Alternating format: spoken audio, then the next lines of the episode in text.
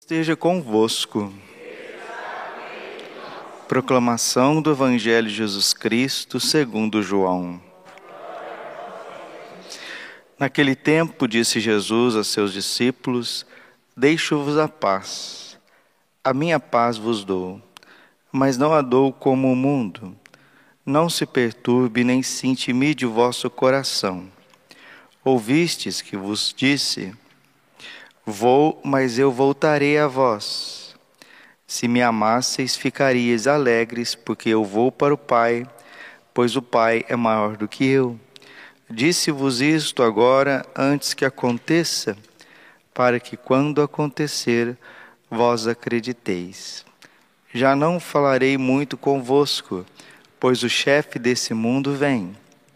Ele não tem poder sobre mim mas para que o mundo reconheça que eu amo o Pai, eu procedo conforme o Pai me ordenou. Palavra da salvação. Ave Maria, cheia de graça, o Senhor é convosco. Bendita sois vós entre as mulheres. Bendito é o fruto do vosso ventre, Jesus. Santa Maria, Mãe de Deus, rogai por nós, pecadores agora e na hora de nossa morte. Amém. Vinde Espírito Santo, vinde por meio da poderosa intercessão, Imaculado Coração de Maria, vossa amadíssima esposa. Podemos sentar um pouquinho. Jesus, manso, humilde de coração.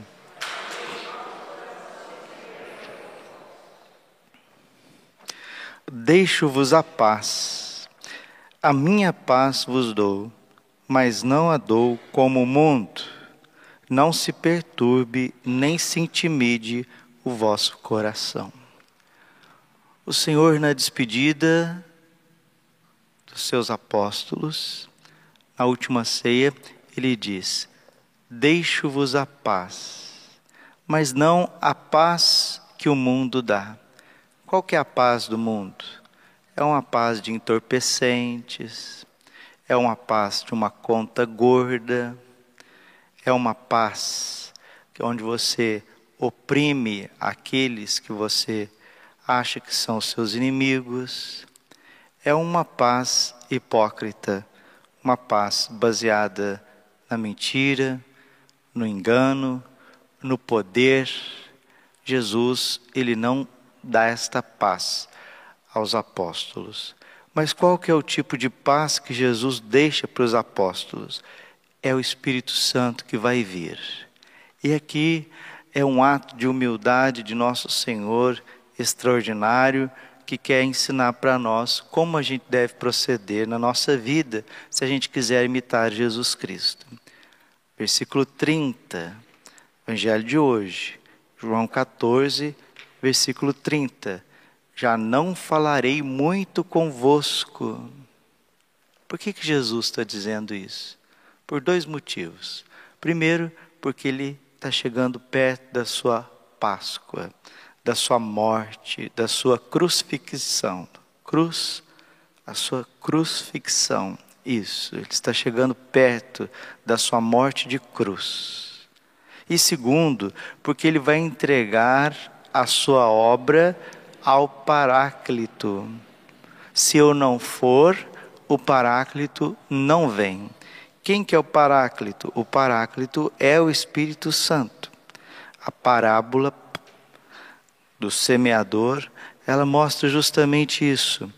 O Senhor vai e faz o seu trabalho e depois ele deixa ao encargo da divina providência produzir os frutos. Assim também deve ser cada um de nós nas nossas atividades, na nossa vida tem coisas que a gente não tem poder, não tem controle. E se a gente não deixar o Espírito Santo completar a obra começada, Filipenses capítulo 1, versículo 6, nós vamos estragar aquilo mesmo que fomos instrumentos de Deus para que pudesse ser construído. Esta é uma humildade de Jesus Cristo tremenda, porque ele não faz nada sozinho. Jesus está profundamente em união com o Pai e com o Espírito Santo. O tempo pascal ele é dividido nesses dois períodos. Um primeiro período que vai da primeira semana até a quarta semana, que enfatiza a ressurreição do Senhor. Jesus está vivo. Por que procurar entre os mortos aquele que está vivo? Jesus está vivo, ele ressuscitou o terceiro dia. E ele vai subir aos céus, e a hora que chegar lá no céu, mostrar as chagas gloriosas, que é o preço da nossa vitória, o Espírito Santo vai ser derramado. Sem o Espírito Santo, ninguém pode dizer que Jesus Cristo é o Senhor. 1 Coríntios capítulo 12, versículo 3. E uma pessoa, ela vai bem se ela está cheia do Espírito Santo.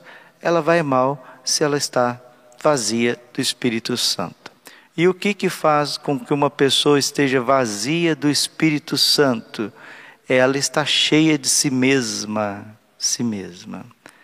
Não é difícil, ninguém precisa fazer esforço nenhum para estar cheio de misérias. A miséria é própria de quem é miserável. A maldade é própria do pecador. E a obra de santificação na nossa vida é uma obra do Espírito Santo. São Paulo e São Barnabé vai até as cidades Antioquia, Icônio, Listra, porque eles estão cheios do Espírito Santo. E lá eles vão encontrar inúmeras dificuldades. São Paulo vai ser apedrejado a tal ponto que as pessoas disseram assim: agora ele morreu. De repente o homem levanta, volta de novo, volta de novo para a cidade e começa a evangelizar. É um homem cheio do Espírito Santo, encorajando, versículo 21, Atos 14, 21 depois de terem pregado o Evangelho naquela cidade e feito muitos discípulos, voltaram para Listra, Icônio e Antioquia. Encorajando os discípulos, eles os exortavam a permanecerem firmes na fé, dizendo-lhes: é preciso que passemos por muitos sofrimentos para entrar no reino de Deus eles encorajaram os discípulos a permanecerem firmes na fé, dizendo-lhes: é preciso que passemos por muitos sofrimentos para entrar no reino de Deus. Ninguém vai entrar no céu sem marcas, as marcas da tua paixão, dos teus sofrimentos. Jesus entrou no céu com as suas santas chagas gloriosas. Nossa Senhora entrou no céu com o seu coração imaculado transpassado. Todos os santos entraram no céu com as marcas dos seus sofrimentos.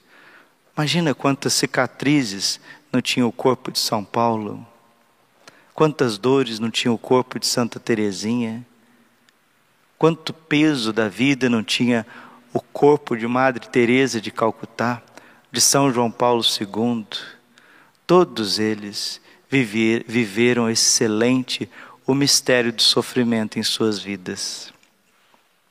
Ninguém vai entrar no céu sem sofrimento, mas o sofrimento de um santo é um sofrimento redentor, que deixa uma herança de salvação para sua família, para a face da terra. Vamos daqui para frente pedir o Espírito Santo. Nós vamos nos aproximando da ascensão e depois de Pentecostes. Hoje é dia de São Pascal Bailão. São, Paulo, São Pascal Bailão, santo espanhol do século XVI. Ele nasceu no dia de Pentecostes e morreu no dia de Pentecostes. Ele era muito simples, de uma família pobre, foi escolhido por Deus para viver as coisas mais escondidas, porque ele não tinha alfabetização adequada, por isso não podia ser padre. E até um convento franciscano também teve dificuldade para acolhê-lo. Mas a divina providência incumbiu São Pascal Bailon de cuidar das ovelhas no campo. E ali, ele que nasceu no dia de Pentecostes e morreu no dia de Pentecostes, ele tinha tanta santidade, ele tinha uma sabedoria infusa, que ele era um, um catecismo vivo. Ele, sem saber ler e escrever direito, ele defendeu a presença real de Jesus no Santíssimo Sacramento contra os heréticos franceses. E ali ele teve um êxito maravilhoso, o Espírito Santo mostrando para ele coisas lindas a respeito dos mistérios eucarísticos, e ele colocou isso por escrito. Ele era tão apaixonado por Jesus na Eucaristia que quando ele estava nos campos apacentando as ovelhas, escutava a sineta da missa, o sino, na hora da consagração, ele caía em êxtase.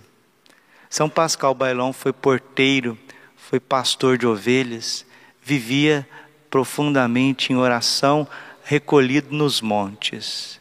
Quando morreu, estava celebrando as missas, o padre foi celebrar as missas, a missa da sua exéquia, conta-se que na hora que o padre levantou o Santíssimo Sacramento, o santo abriu ainda os olhos depois de morto, para contemplar a face eucarística de Jesus. Ele se tornou patrono dos congressos eucarísticos e patrono também dos escritos eucarísticos. Esse é um homem cheio de paz, mas não uma paz hipócrita que o mundo diz dar. É um homem que defendeu aquilo que é precioso, a Eucaristia. E hoje nós precisamos de homens e mulheres corajosos para defender também aquilo que é precioso, que é a vida, desde a sua concepção natural até a sua morte natural. As pessoas viram aí num programa de televisão famoso uma atriz defendendo a vida. Ela que já tinha cometido aborto no passado, veio e defendeu a vida em público, dizendo que teve quatro filhos e que tem famílias que tem dez filhos, onze filhos, que precisa estar aberto à vida. E é isso mesmo. As pessoas que estão abertas à vida, elas têm paz. Mas não essa paz egoísta, materialista, hedonista de quem mata os seus filhos no ventre, e quantos que têm condições, têm dinheiro, classe média, classe média alta, usando anticoncepcionais, não estando aberto à vida. Quantos que estudam tempos e tempos a fio, depois chega na medicina, vai cometer crimes horrorosos, favorecer uma política uma agenda de morte, uma cultura de morte, é preciso ter a coragem desta mulher, desta atriz, e defender a vida, educar as crianças para a vida, educar os jovens para a vida. Sacerdotes precisam pregar a palavra de Deus, como diz o Evangelho, né? Se calarem a voz dos profetas, as pedras falarão. Hoje em dia, se calarem a voz dos padres, dos profetas, as atrizes falarão. Mas Deus fala mesmo. Deus fala é, na boca de quem Ele quiser. E termino esta homilia com um trecho da carta aos Efésios. Vale para todos nós. Outrora erais trevas, mas agora sois luz no Senhor. Efésios 5:8 seguintes. Comportai-vos como verdadeiras luzes. Ora, o fruto da luz é bondade, justiça e verdade. Procurai o que é agradável ao Senhor, e não tenhais cumplicidade nas obras infrutíferas das trevas. Pelo contrário, condenai-as abertamente. Nós fomos crismados, nós fomos ungidos pelo Espírito Santo para anunciar o bem e denunciar aquilo que é mal. Ser luz. E o fruto da luz é bondade, verdade e justiça. Porque tais coisas que esses homens fazem ocultamente, ocultamente é vergonhoso até falar delas. Mas tudo isto, ao ser reprovado, torna-se manifesto pela luz. Está vendo? E tudo o que se manifesta deste modo torna-se luz.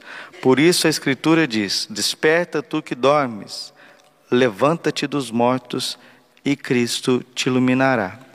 Vigiai, pois, com cuidado sobre a vossa conduta, que ela não seja conduta de insensatos, mas de sábios, que aproveitam ciosamente o tempo, pois os dias são maus. Não sejais imprudentes, mas procurai compreender qual seja a vontade de Deus. Não vos embriagueis com vinho, que é uma fonte de devassidão, mas enchei-vos do Espírito Santo. Está aqui. Precisamos ser sinais de Deus aonde nós estivermos. Esta paz que Jesus Cristo deixou aos apóstolos é uma paz inquieta que nos faz profetas do amor, profetas da verdade, profetas da vida, como essa atriz foi. Inesperadamente, ela denunciou as obras das trevas e manifestou a verdade. Será que nós vamos precisar das atrizes para sermos católicos, para sermos da luz? Será que nós não vamos fazer a nossa parte? Quanta covardia dos ministros de Deus. Quanta covardia daqueles que foram crismados, ungidos para educar, para ensinar, para corrigir, para exortar, para mostrar a luz, mas muitas vezes ficam nas trevas. Que Deus nos livre, nos guarde, Nossa Senhora, São José, assim como os anjos e santos, nos coloque no caminho do Evangelho autêntico de Jesus. Glória ao Pai, ao Filho e Espírito Santo, como era no princípio, agora e sempre. Coração imaculado de Maria, confiança, saúde, vitória. Amém.